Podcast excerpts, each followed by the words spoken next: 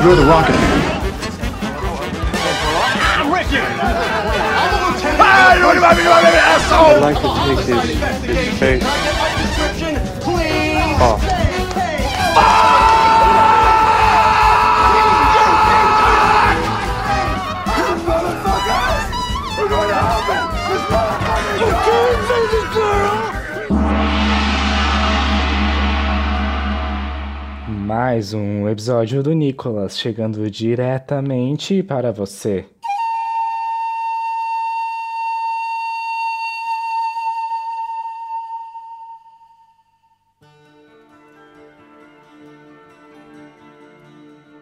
Bem-vindas e bem-vindos ao Nicolas, a investigação aleatória e recorrente sobre a vida do grande astronauta nacional Nicolas Cage. Estamos aqui hoje para comemorar a trintada. Trintamos. Trento manas. Estamos aos 30. Hashtag Ed. É, de repente 30. Estamos aqui agora com JP Martins. É eu tava bebendo água. Oi. Aqui a gente pega as pessoas de surpresa mesmo para pegar suas reações naturais, assim como agora de Roberto Rutinei. Olá, pessoal. Muito obrigado por me notar. Tudo bem com você, meu querido? Eu não entendi. Tudo bem. Continuamos sem entender Uhum. então. Hoje a gente vai falar sobre um filme, que eu não vou falar agora, porque toda vez que eu começo a falar sobre o filme, o pessoal, ei, mas peraí, mano. É, tem um que de fact antes, mano. É sim, você tem que saber o andar do seu próprio programa, meu irmão. Eu vou deixar pra hora que tiver que acontecer. Vocês que ouvem o Nicolas há muito tempo já sabem que esse é o momento inicial do programa em que a gente fala sobre um fato da vida do Nicolas Cage. E a gente já vai começar com ele, porque aqui a gente não tem tempo a perder. Roberto Rodinei, por favor, faça as honras, traga mais uma faceta da vida de Nicolas Cage em mais esse maravilhoso Cage Fact, que pra quem não sabe é um fato sobre a vida do Nicolas Cage. É o seguinte, meu povo, minha pova. Essa gravação, eu vou datar, ela tá rolando pós-carnaval. Eu quero Exatamente. perguntar aqui pros meus queridos compatriotas. O que foi que vocês fizeram no carnaval? Vocês viajaram? As pessoas costumam viajar, não é, não, não é certo? Carnaval, vocês viajaram pra casa? Eu não viajei não, fiquei em casa, aí depois eu, eu fui pro carnaval, aí eu voltei, fiquei em casa mais, aí eu vi filme. Aí eu dormi. Tu viu esse filme de hoje durante o carnaval, JP? Foi, no- acho que no último dia do carnaval eu vi o filme. Um excelente filme pra ver numa quarta-feira de cinzas. Aí, mas aí foi bom porque pulamos carnaval e voltei pra casa, que é a melhor parte. É verdade. E você, PJ? Você viajou? Como foi sua viagem? Eu viajei, cara. Viajei e fiquei praticando o ato do Golden Shower com alguns amigos. Não, brincadeira, ficamos não. Golden Shower coletivo é um negócio que eu não tava preparado pra ter nesse programa. Mas eu também não tava preparado pro presidente da República do Brasil compartilhar, então tá tudo em casa. É verdade. é- O lado bom de viver no Brasil hoje em dia é porque cada dia é um plot twist diferente. O problema é que é plot twist pra pior. Mas tudo bem. É. É, eu viajei pra ficar lendo quadrinhos, cara. Infelizmente no livro do Child, quadrinho que foi indicado por nossa amiga Luísa Lima. Mas li vários quadrinhos no carnaval porque é isso que o jovem gosta de fazer hoje em dia, além de cheirar loló. Exatamente, cara. Eu fiquei a maior parte dentro de casa, mas como todo dia eu saio de Pacatuba pra Fortaleza, eu considero, uma viagem. Então eu viajei. Certíssimo. Só que é o seguinte, em 2008, o site Ego noticiou o seguinte: Nicolas Cage curte férias na Itália, com a ex-mulher dele e o filhinho, que dessa vez não é o Weston, é o Kalel. Uhum, ok. E acabou meu Cage Fact, é só isso. JP, eu me recuso, JP. Porém, aí que tá, garoto, aí que tá. Eu vou trazer aqui um, must, o Odo Borogodó, pra dar um sal nesse Cage Fact, que é o seguinte. Mas tem que ser uma lapada de sal, viu? Eu vou compartilhar com todo mundo aqui os, os meus objetivos com o Nicolas, os meus sonhos com o Nicolas. Um é ganhar dinheiro com essa porra, porque tá difícil, a gente tá gastando dinheiro. É bem. verdade. E a outra é fazer uma maratonícolas no Cine São Luís aqui, Cinema Classic de Fortaleza. E ter a gravação de um Nicolas ao vivaço no palco do Cine Teatro São Luís junto com o Nicolas Cage. Isso é um sonho que é mais fácil do que a gente ganhar dinheiro do que com o Nicolas Podcast, sabia? Ganhar dinheiro com podcast no Brasil, bicho, É verdade. Só que sou uma pessoa que curte o devaneio da vida, que gosta de ficar no mundo das ideias. É tanto que no meu mundo das ideias, a Lady Gaga e o Bradley Cooper já se pegaram várias vezes. Mas é o seguinte, eu fiquei pensando, cara, Nicolas Cage vai vir pra cá. Qual seria o rolê que a gente levaria o Nicolas Cage aqui no Ceará? A minha proposta é, nesse momento, a gente fa- fazer uma Nicotour. Justo. Entendi, entendi. Eu já vou logo dizer o meu lugar, que eu levaria Nicolas Cage pra tomar um Guaranazão top na Gorete. Aí você quebrou minhas pernas, porque era exatamente pra onde eu ia levar primeiramente. Eu levaria ele para.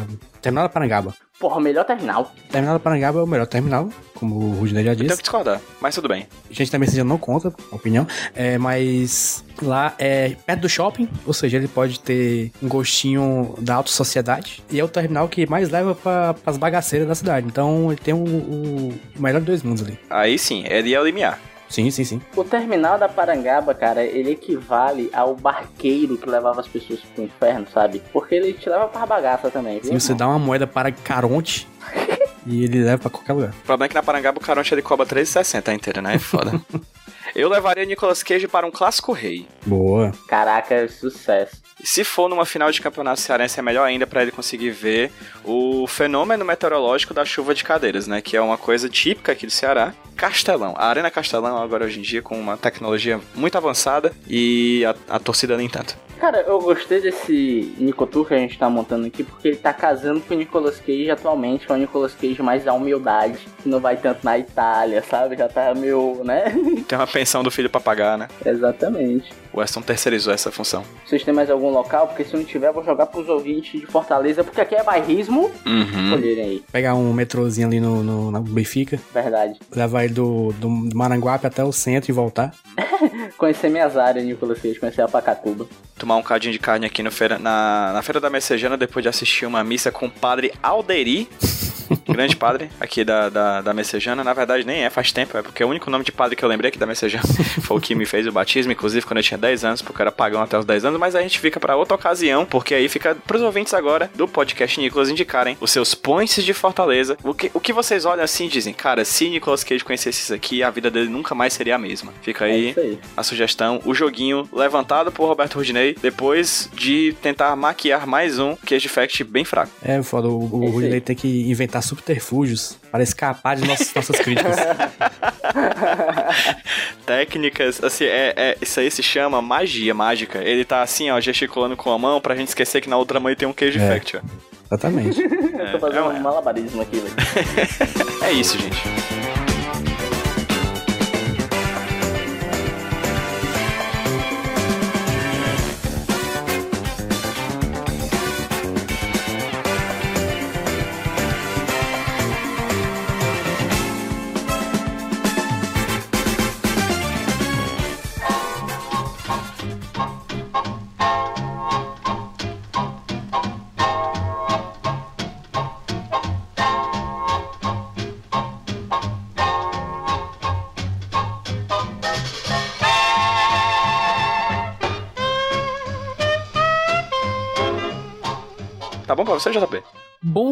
Não, mas pode continuar. Sabe o que é bom, bom não, mas pode continuar também? O filme de hoje. Assim, eu gostei, mas é daquele jeito, né? Mas o que é o filme de hoje? Hoje a gente vai falar sobre Atraídos pelo Destino, em inglês It Could Happen to You, ou Poderia Acontecer com Você, filme de 1994, dirigido por Andrew Bergman, em que Nicolas Cage interpreta um policial azarado, cagado, mas gente boa, que um belo dia diz: Vou apostar no Totolec. Coloca lá toda, compra sua carteirinha, e quando tá lá no, no- na loteria dos sonhos, com aquela vozinha do cara, no programa de hoje, né? Que, que o pessoal da loteria dos sonhos faz, ele vai e ganha, só que antes disso ele diz pra uma garçonete, ali do tio Lanches, assim, se eu ganhar, metade desse negócio é pra você. E aí ele ganha. E aí metade do negócio é pra menina, e aí o filme começa. Cara, a gente tá vendo o ápice do Good Cage, cara.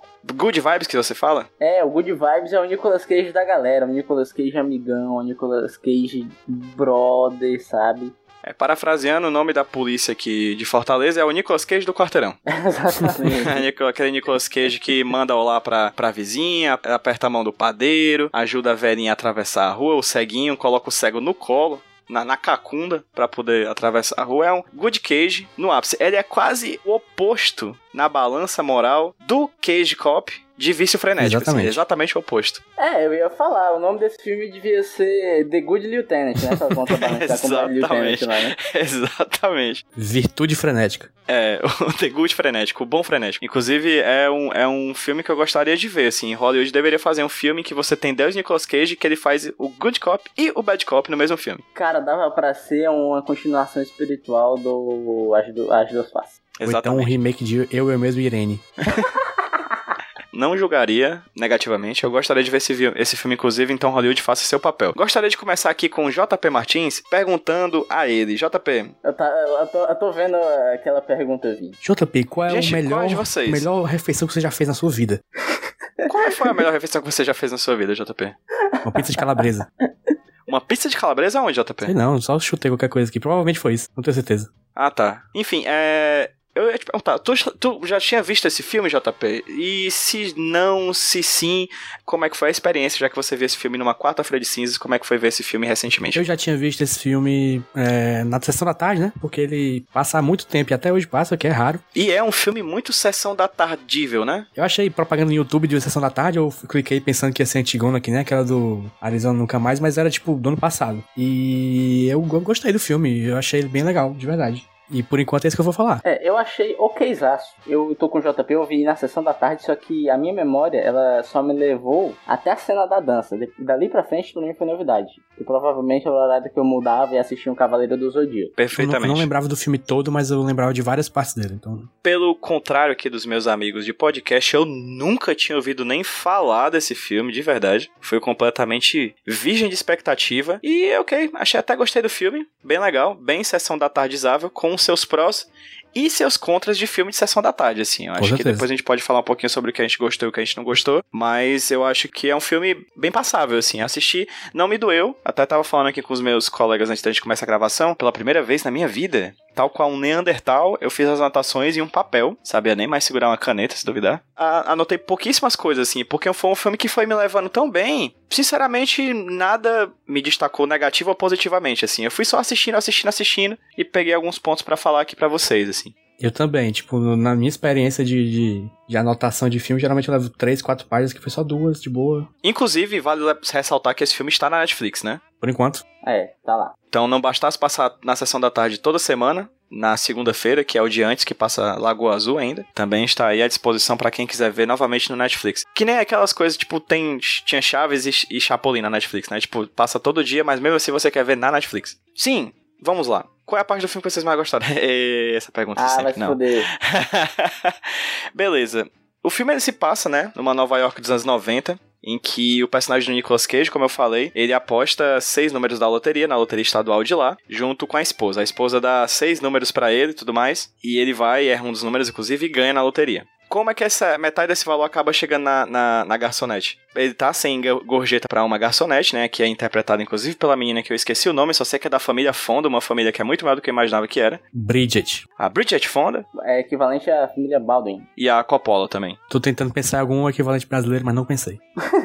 Ah, o brasileiro é a família Neymar, que tem o pai do Neymar e a irmã do Neymar. É, o Neymar é o sobrenome. E o filho do Neymar, a gente não pode esquecer dele. É o Weston Cage Neymaresco. É o Neymar e o- Neiruto. o é tipo Boruto. E aí ele, ele diz: Ah, não tô, eu não tô com gorjeta aqui pra você agora, mas eu vou apostar na loteria e se ganhar, metade do que a gente ganhar é seu. Ele ganha. E aí eu pergunto pros meus colegas: Vocês cumpririam essa promessa? Depende. Do quê? Fatores. Do quanto ganhar? Depende do quanto, depende da pessoa, depende da promessa. Mas assim, JP, tu tá assim no, num Subway, certo? Tá rolando a tia lá que você tá no meio de duas mulheres fazendo sanduíche. Faltou aqueles 10 centavos pra inteirar, tu não dividia não? O quê? Não faz sentido, porque no sub, se faltasse 10 centavos, eles nem me davam o de sanduíche. Justo. Gorjeta não é um negócio que se aplica no Brasil, simplesmente. É verdade, gorjeta é uma coisa muito estadunidense. Americana. American culture. O lance é que o personagem do Nicolas Cage, ele é tão bom, mas ele é tão bom que se eu fechar o olho e parar pra pensar no- nas coisas que ele faz, ele me irrita.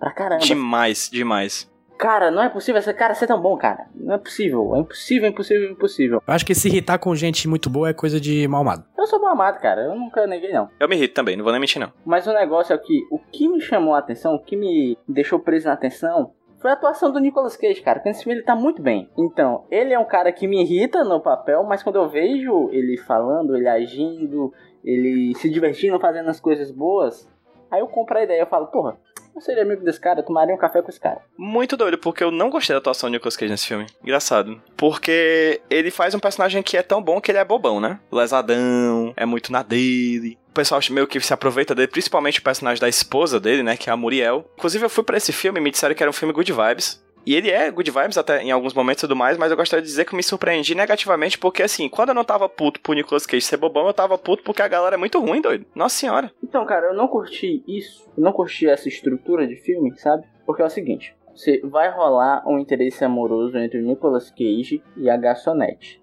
Então, pra não ter um conflito moral ali, porque o, o Nicolas Cage é casado e ela tá saindo de relacionamento, o que o roteiro faz é o seguinte: vou pegar esse cara que é o cúmulo do bom e vou colocar o interesse amoroso dele sendo uma pessoa no cúmulo do bom. E o que é que eu vou fazer com a mulher dele, com o empecilho dele de realizar o amor? Eu vou fazer ela ser uma megera, uma pessoa desgracenta. Uhum. E pra mim isso é muito pobre, cara, porque é uma estratégia muito banal, é uma estratégia muito maniqueísta, sabe? Deixa, deixa a relação muito simplória, porque, cara, sério, não dá pra você entender o porquê que aquele cara tá com aquela mulher. Tem um diálogo no filme em que ele tenta falar, tipo, ah, ela foi minha primeira namorada.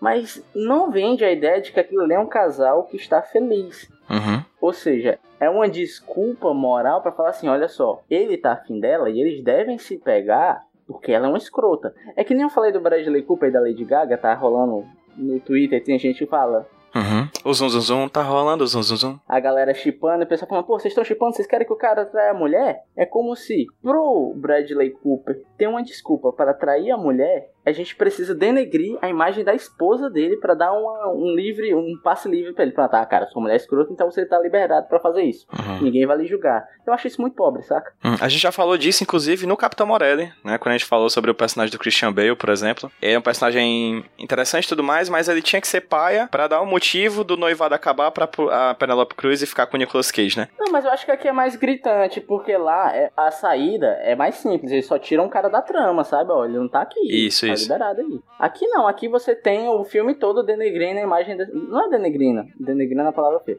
Aqui você tem o filme todo pintando essa mulher como uma pessoa horrível, sabe? E ela só tem essa personalidade, ela só sabe ser horrível. Em nenhum momento você vê um, um outro lado dela, por que que ela tá agindo daquele jeito, ela só tem uma nota, que é a ganância desenfreada, sabe? Desde o começo, né? O primeiro momento dela no filme já é dizendo: eu queria mais dinheiro, eu queria mais dinheiro, eu queria mais dinheiro, né? O tempo inteiro. E veja bem, a questão dela de querer gerir o dinheiro do Nicolas Cage é muito pertinente, sabe?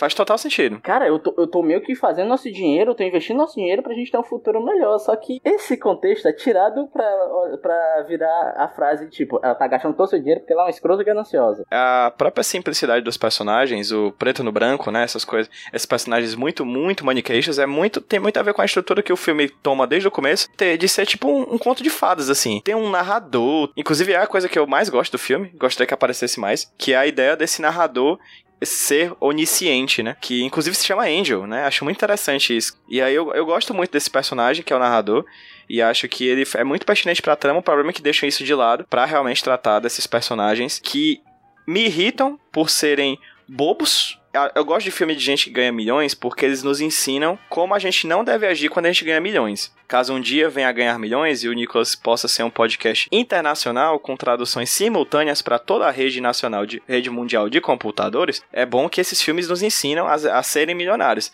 E o grande ensinamento desse filme é, gente, vamos deixar de ser burro, né? Porra, ganhou um milhão, tá casado, agiliza esse papel, né, de, de, de divórcio né? Tá casado, vamos lá, vamos tentar gerir melhor esse, esse negócio, porque é o povo burro, bicho. O povo burro. Se a pessoa não é burra, a pessoa é escrota. Nesse filme só existem esses dois papéis. A dica que fica desse filme é: não case em regime de comunhão total de bens. Forte abraço.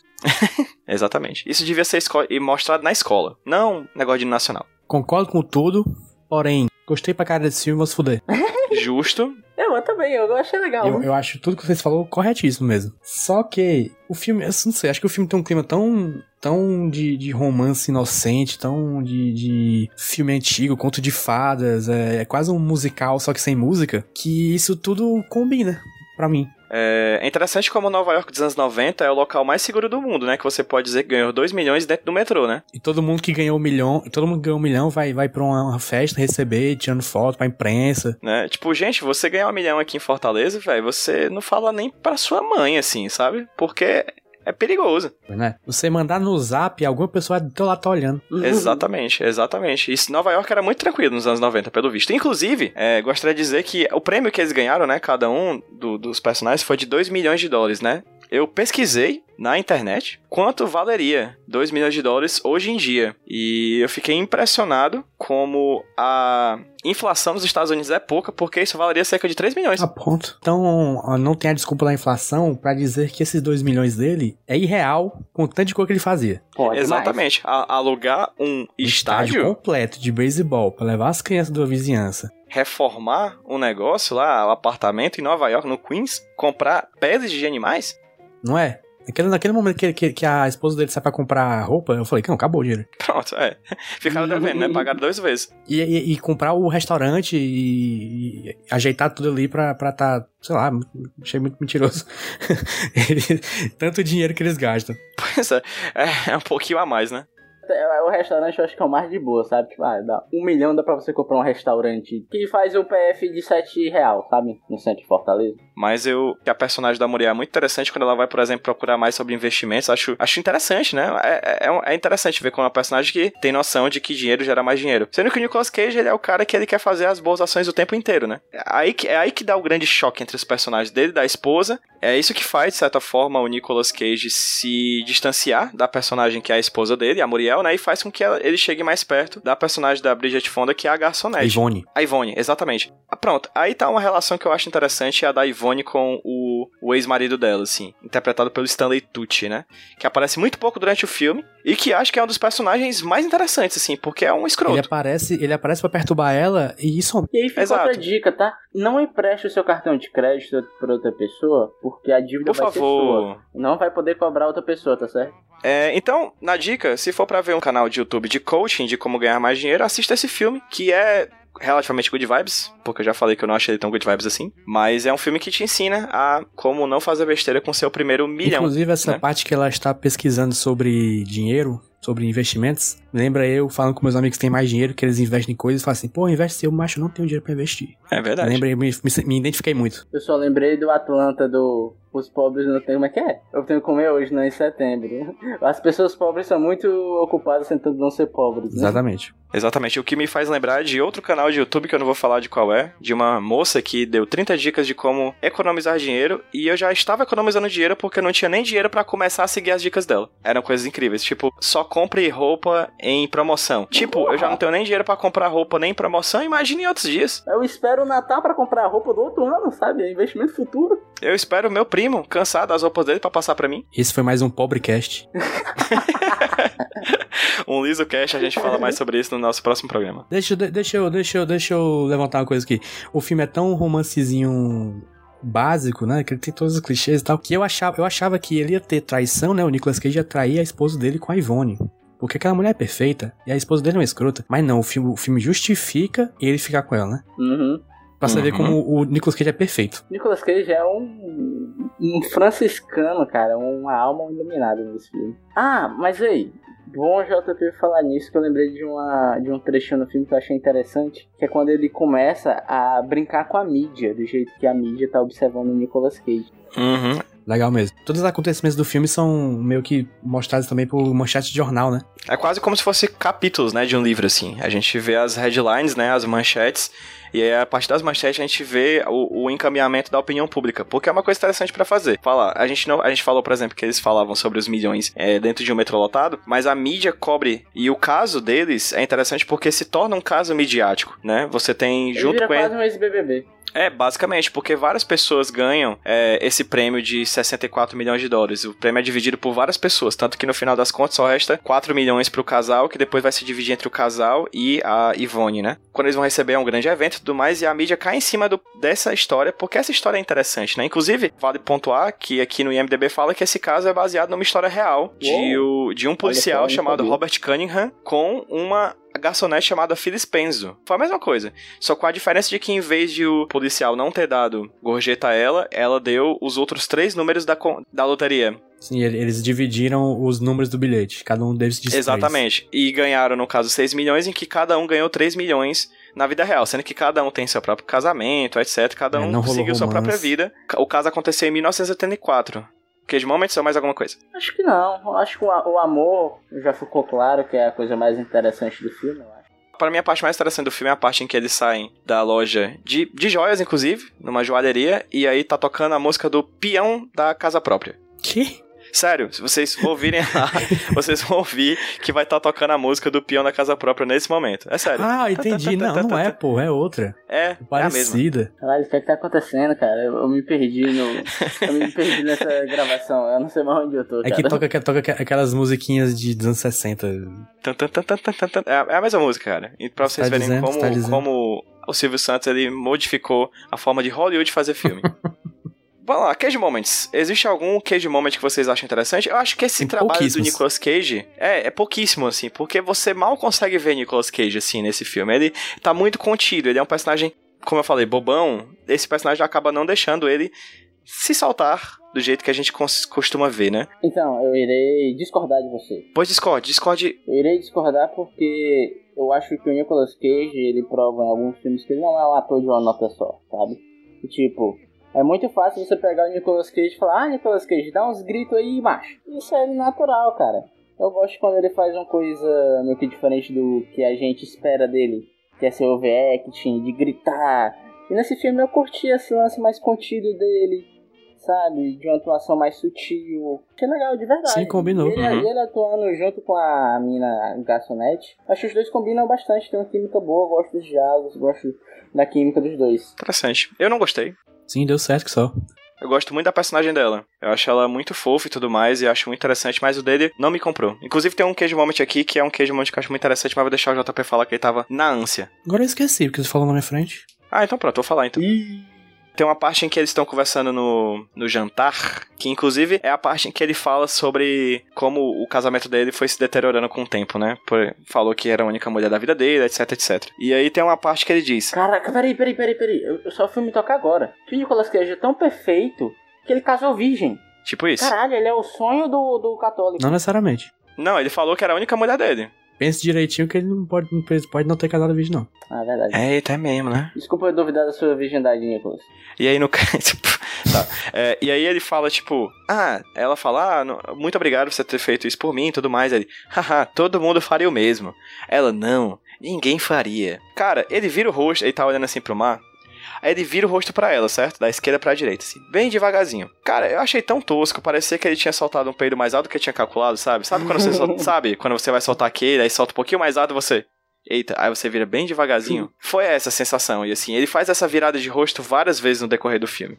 Inclusive combina com um outro Cage Moment, que é o Cage Moment que eu acho que a gente pode até pontuar aqui, que é o Cage in Love, que é o momento em que o Nicolas Cage se apaixona pela personagem. Vocês notam que existe uma certa recorrência de- desse ato nos filmes do Nicolas Cage? Que? Que tá falando? Tipo, aquele, aquele momento em que ele olha pra personagem e ele se sente se apaixonado por ela. Isso acontece algumas vezes nos filmes. E nesse Ah, filme é mais uma. Isso parece desde o começo ele tá apaixonado por ela. Primeira vez que eles se encontram.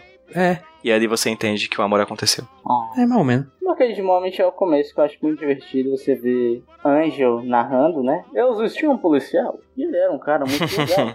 ele adorava as crianças, amava os animais, tá ligado ao seu bicho. E você vai vendo ele agindo e eu acho muito engraçado que parece meio que uma sketch de comédia, sabe? De um policial trabalhando. Meu zorra total. tipo aquele, aquela sketch do, do Saraiva, do Melhores do Mundo, se liga? Parece que vai acontecer alguma coisa. tipo, Vai dizer que se não tivesse ganho 200 milhões na loteria, tu não dava não, Saraiva. Saraiva. É, eu gosto quando ele quando ele fala que ele vai pegar lepra na água, achei engraçado isso. Ah, cara, sim, tá de cara. Esse água. desse está banando na água é muito boa, cara. Mais algum queijo fact? Algum queijo moment, galera? Uh-uh. Acho que não, cara. Ah, sim, o beijo. Como eu bati nessa tecla nos episódios passados, eu lembrei que o Nicolas Cage ele beija muito esquisito, cara. E continua beijando esse muito filme. estranho, cara. Cara, me dá uma agonia de ver o Nicolas Cage beijando as pessoas, que é muito bizarro. Nicolas Cage não teve uma aula de beijo, te- beijo técnico, beijo cênico. É muito esquisito. Casal com química? Vocês acharam? Casal com química. Casal com química. Eu chipei É. fortemente. Sim, eles são altamente chipáveis. Chupáveis? Também. Também. Eu gosto muito dela. Acho ela um personagem muito bom. Eu não gosto muito dele, mas eu gosto dela demais, assim, de verdade. Inclusive, nada a ver com Cage Moment, mas parece que sempre que ela aparece, tá a fotografia, ou, ou, sei lá, a iluminação é do jeito que parece que ela tá mais iluminada. Ela tá brilhando um pouquinho. O cabelo dela louro e brilha muito, né? Uhum. Aí parece que parece meio meu, meu sonho, assim, quando ela aparece. Angelical, né? É. Exato. Gente, vamos falar agora as notas do filme. O que, é que vocês acharam? Bora lá? Vamos, garoto. JP Martins, você que aparentemente curtiu muito o filme, te deu momentos de alegria. Curti tanto que não consegui criticar o suficiente, fiquei mais calado aqui porque eu não sei falar bem, só sei falar mal. Me diga aí a sua nota do filme e a sua nota de como filme do Nicolas Cage. Dou 8,5 como filme. É um filme todo cheio de clichê, básico, né? Clichê básico de romance. Ele, ele tem um momento que ele parece fanfic, né? A partir daquele momento do hotel, parece fanfic, porque tem todos os clichês possíveis de, de, de, de, de fanfic. E o final também, que é aquela coisa, aquela coisa, aquela catarse de amor, né? Que todo mundo se junta para fazer com que o romance dê certo. O final é quase um quadro. É quase uma loucura de amor do Gugu, cara. Sim, sim, sim. Exatamente. sim. É o caminhão do Faustão do amor. Exatamente. Eles no balão, eles no balão jogando coraçõezinhos de papel, né? O que mostra que rico, não importa se nasceu rico ou se ganhou dinheiro, tá pouco se lixando pro meio ambiente, né? Não, claro. Ah, meio ambiente. Central Park foi feito pra ser jogado coisa em gravação de filme, meu filho. Ganhou na loteria hoje, amanhã tá derrubando árvore. É a, a certeza da vida. E como o filme do Nicolas Cage, JP, o que, que tu achou, cara? 7,5, porque ele tá bom, mas tá só bom. Regular. Excelentes adjetivos, eu não poderia escolher melhores. Eu poderia até, porque eu vou já já dar minha nota, mas antes quem vai dar a nota é Roberto Rudney. Cara, vamos lá. Como filme, eu acho que ele é um filmezão clássico, nota 7. Ele não tem pretensão de ser algo a mais. Ele tem essa estrutura que eu falei que me incomoda por ser simplória e batida demais, sabe? Dava pra você deixar as relações um pouquinho mais complexas, os personagens com um pouquinho mais de camada, mais profundidade. Daria um pouco mais de corpo ao filme. Mas ele opta por não, ele quer realmente ser essa história É, não se propõe banal, isso. essa história simplória, uma assim, que não vai te agregar muita coisa na vida, mas também não vai te ofender e vai fazer você passar as uma hora e meia do filme intertido ali. Isso ele faz bem, sabe? É, e assim, os outros aspectos mais técnicos ele também não faz nada de relevante, sabe? Ele é editado de uma maneira convencional, ele é filmado de uma maneira convencional, fotografia fotografia convencional. Então ele é uma nota 7. Mas é um 7 legal, um 7 ok, cara. Já passando sessão da Honesto. tarde, senta, pega um cafezinho e assiste. E como Nicolas Cage, eu vou dar um 7 também, que é a mesma. Os mesmos adjetivos que eu usei pro filme, eu posso usar pro Nicolas Cage, sabe? é exatamente isso. Ele tá operante ali, cara. Eu gostei do personagem. Eu gostei do personagem por causa da atuação dele, mas ainda assim não é nada de espetacular, não é nada de outro mundo. É engraçado porque parece que eu não gostei tanto do filme, e o Rudy parece que gostou muito do filme, mas a nossa nota de filme é a mesma. Eu dou um 7, achei um filme bastante ok, como eu falei. Já repito, o grande elemento do filme pra mim é o narrador. Quando ele entra pra mim, ele brilha. Isaac Hayes, que é o cara que fazia a voz do chefe no South Park. Ó, é, caraca, Caralho! Essa de longe é a melhor informação que poderia ser trazida aqui no nesse podcast, Nicolas. Que Ele, incrível. ele era cantor de, de, de funk, né? Funk americano. Funk, é, a música do Shaft é dele e tal. Boa informação. E então eu dou um número, um número 7 aí como nota pra esse filme. E pra Nicolas Cage eu vou irritar talvez meus colegas de podcast, mas eu vou dar a nota de número 10. Não, brincadeira, 5,5. ah, ok. Eu realmente não gostei tanto dele no filme. Acho que ele tá muito no automático.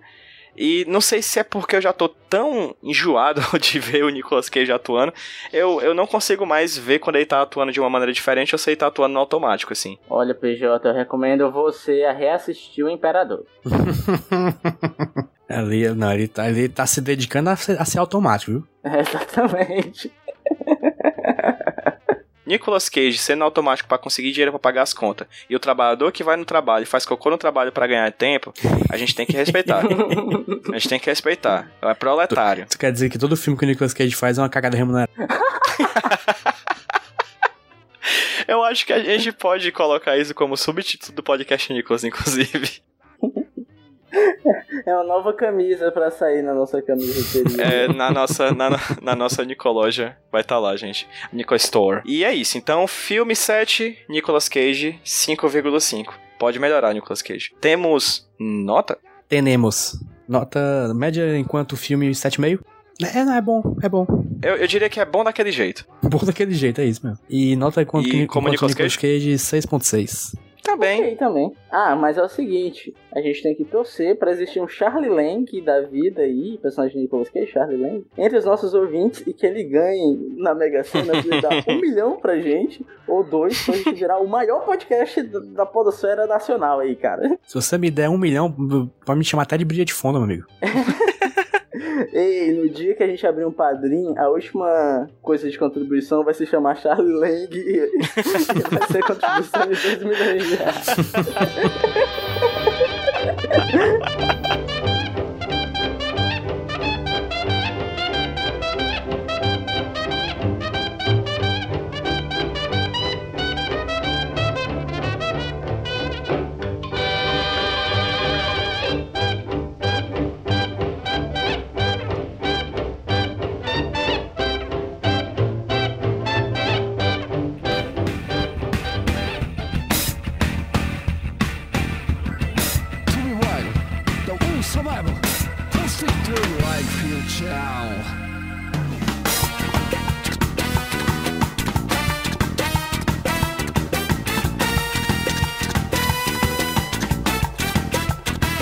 Mas sabe o que, é que a gente vai ver agora?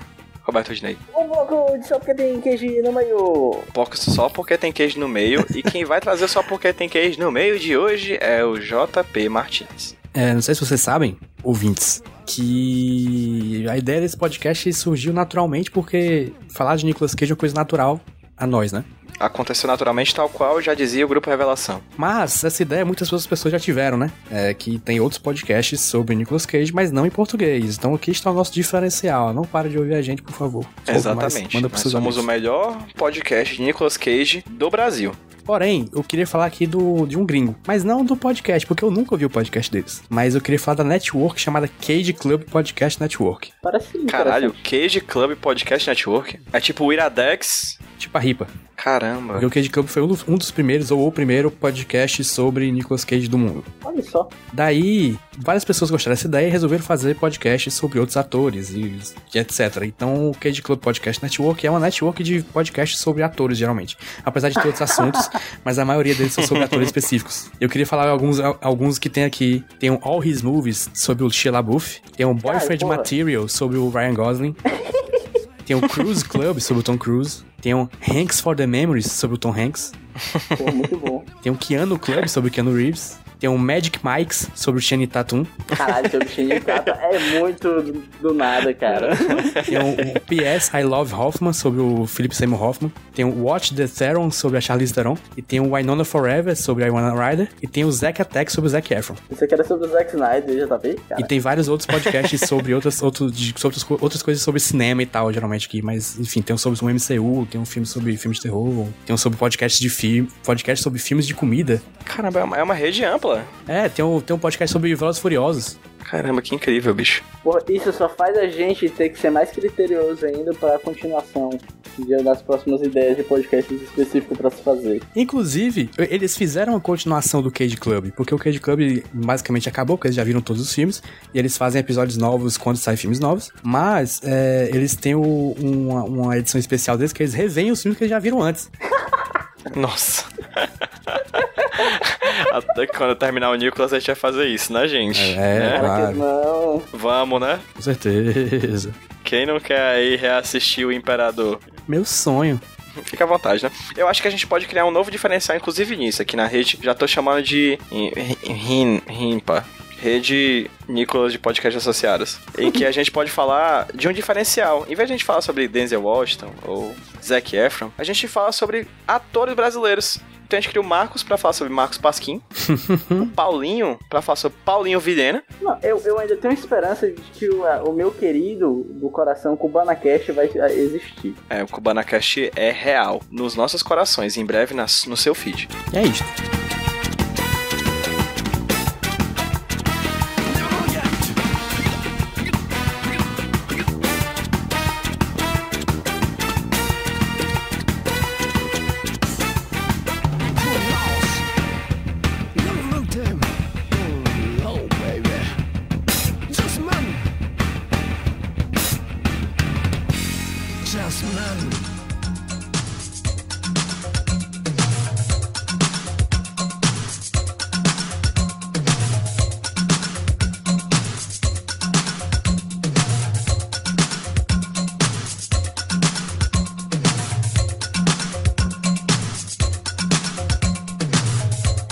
Vamos para a reta final do. Cara, é sério, a gente tá com 50 e tantos minutos de gravação. A gente, é, a gente consegue né? falar mais de qualquer filme, né? Por qualquer tempo que for, né? É incrível. Pegamos o jeito.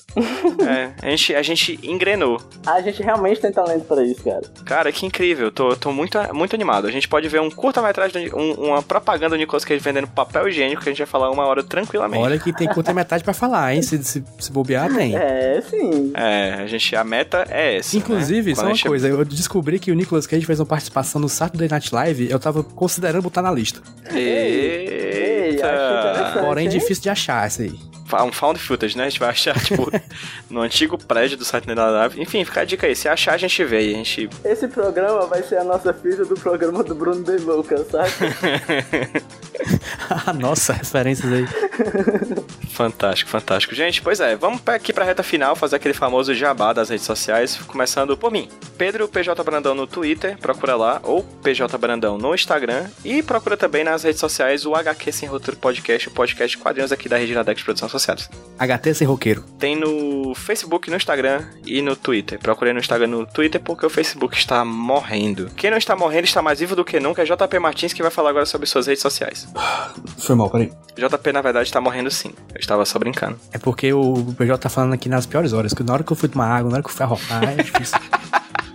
Jumbo Paulo no Twitter e no Instagram. Todo dia VGM no Twitter e no YouTube. E deem uma olhada, como sempre, no trabalho do nosso amigo JP Martins, o postador oficial do podcast Nicolas, tá? Todos os Veja links o lá. post e clique na- literalmente todos no os post. links. Isso, no nicolas.iradex.net. Roberto Rudinei. Roberto Rudinei, me segue no Twitter, arroba Rudilonia.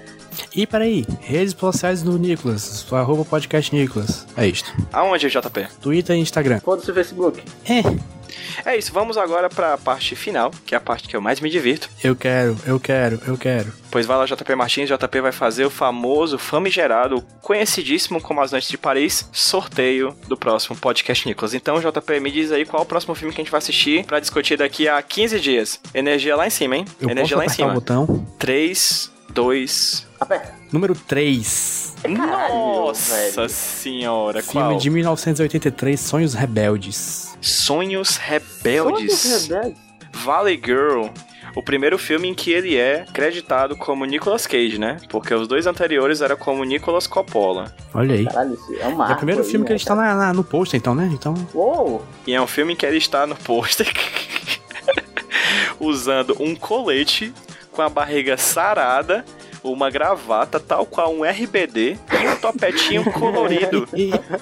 é o Super Angélica nesse pôster, velho. Tá, cara? Parece Angélica, né? Realmente. Meu Deus, cara.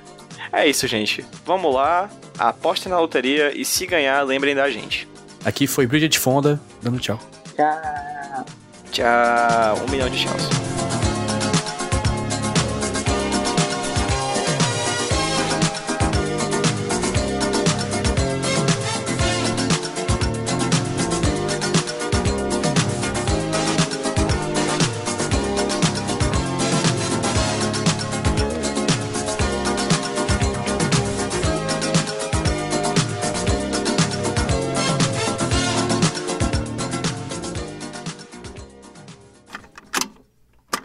Sou o Rudinei e eu editei esse podcast. Eu sou o JP e eu sonorizei ele. Você pode ajudar o Nicolas compartilhando com seus amigos. E dando 5 estrelinhas no iTunes. Ajuda a gente, por favor. Deixe o seu recado depois do bip. Tchau!